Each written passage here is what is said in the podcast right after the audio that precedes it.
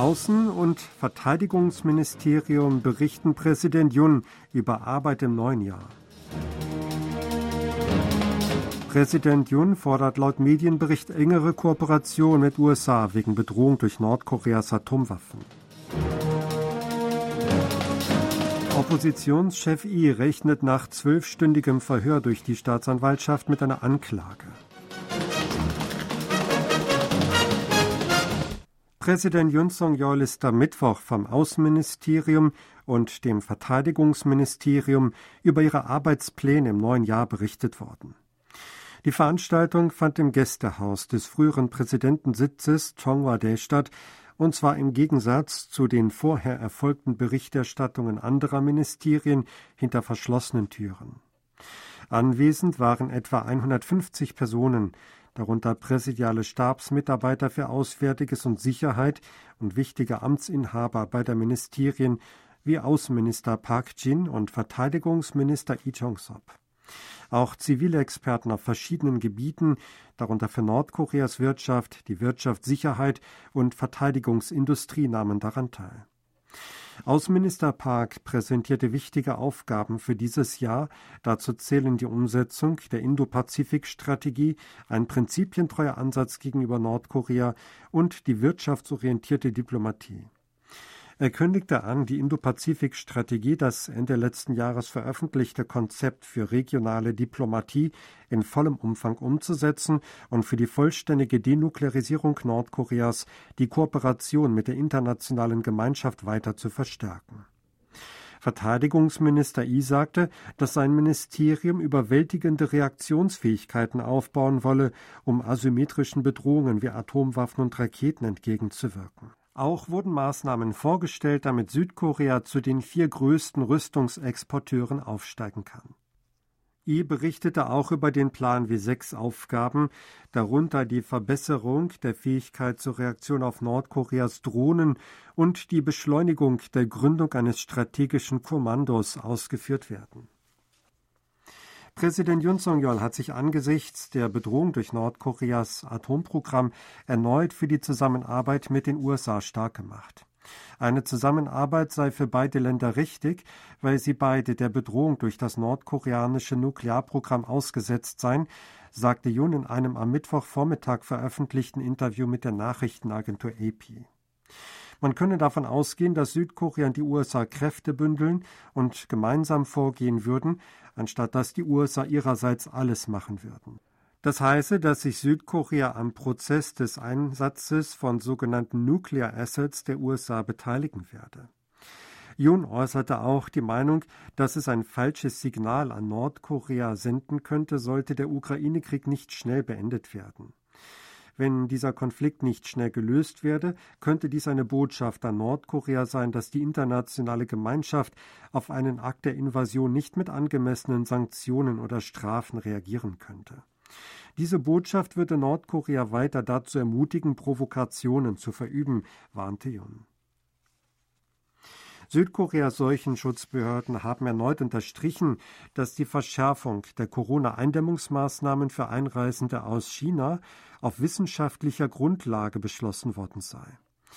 Die entsprechende Äußerung machte Im Soo-kyung vom zentralen Hauptquartier für Krankheitskontrolle am Mittwoch vor der Presse.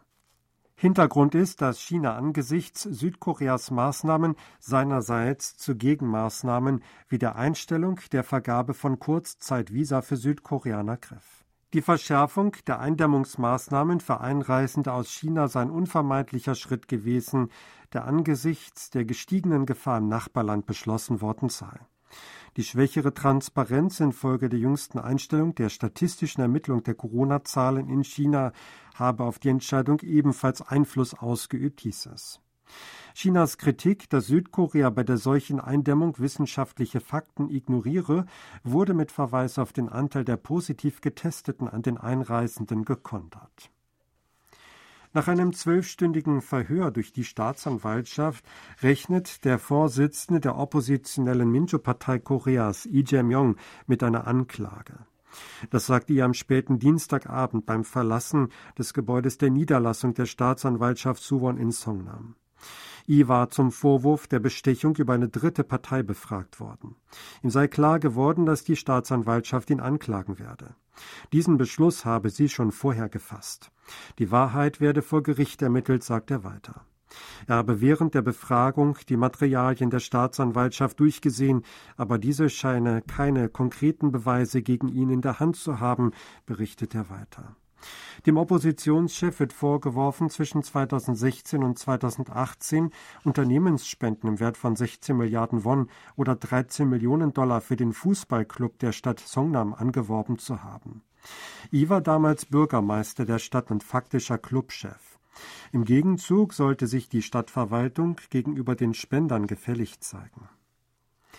Der flüchtige frühere Sangbang-ul-Vorsitzende Kim Song-tae ist am Dienstag in Thailand festgenommen worden.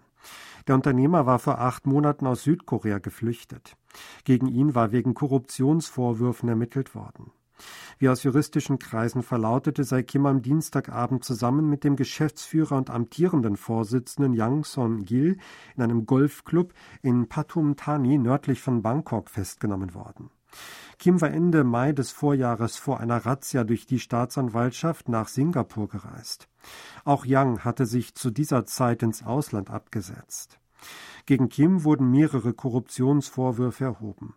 Unter anderem soll er Geld unterschlagen und gegen das Kapitalmarktgesetz verstoßen haben.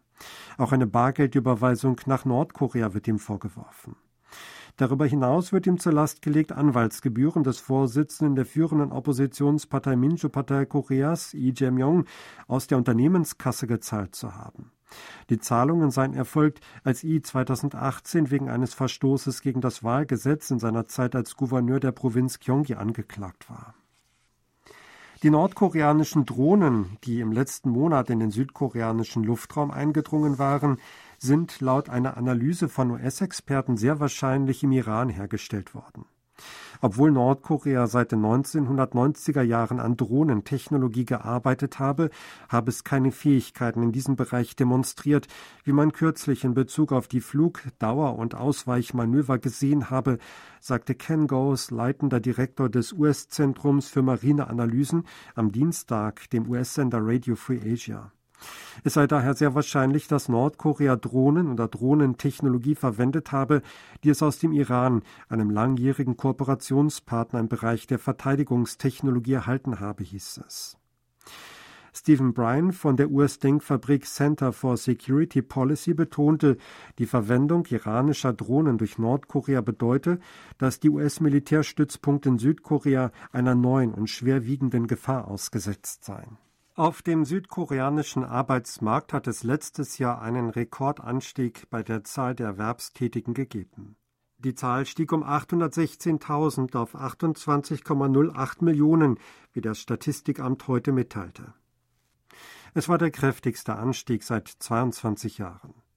Den drastischen Anstieg der Erwerbstätigenzahl führt das Statistikamt vor allem auf zunehmende Aktivitäten im Zuge der Rückkehr zum normalen Alltag, die Exportsteigerung sowie gestiegene Nachfrage nach Pflegekräften zurück. 180.000 Menschen fanden neue Jobs im Bereich Gesundheit und Soziales. Im herstellenden Gewerbe, im Beherbergungs- und Gastronomiegewerbe sowie in der IT entstanden jeweils über 70.000 neue Arbeitsplätze. 55 Prozent der Stellen wurden von Personen im Alter von über 60 Jahren besetzt. 62,1 Prozent der Personen im Alter von über 15 Jahren hatten Arbeit. Es war der höchste Anteil seit 1963, als die entsprechende Statistik eingeführt worden war. Die Arbeitslosenrate fiel um 0,8 Prozentpunkte auf 2,9 Prozent. Nordkorea hat bei der Plenarsitzung des Zentralkomitees der Arbeiterpartei im Dezember zwölf Schwerpunktprojekte im Wirtschaftsbereich festgelegt und diese als wichtige Ziele bezeichnet. Laut einem Bericht des Staatsfernsehens KCTV am Dienstag wurden bei einer Kundgebung zur Durchsetzung der Beschlüsse der Plenarsitzung in Pyongyang am 5. Januar die zwölf wichtigen Ziele auf einer großen Anzeigetafel präsentiert. Das sind Getreide, Strom, Kohle, gewalzter Stahl, Buntmetalle, Stickstoff, Dünger, Zement, Holz, Stoffe, Seeprodukte, Wohnhäuser und Schienengüterverkehr. Dass zwölf Aufgaben im Zusammenhang mit der Ernährung bei der Plenarsitzung der Arbeiterpartei als Ziele präsentiert wurden, die unbedingt erreicht werden müssen, deutet offenbar darauf hin, dass die Wirtschaftslage Nordkorea sehr ernst ist. Was die Anmeldung von Patenten auf Wasserstofftechnologien angeht, ist die Europäische Union weltweit Spitzenreiter.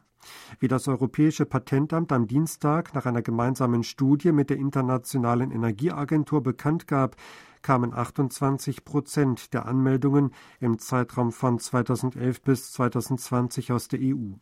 Davon stammten 11 Prozent der Anträge aus Deutschland und 6 Prozent aus Frankreich. Es folgen Japan mit 24 Prozent und die USA mit 20 Prozent. An vierter Stelle steht Südkorea, direkt dahinter China. Sie hörten aktuelle Meldungen aus Seoul, gesprochen von Sebastian Ratzer.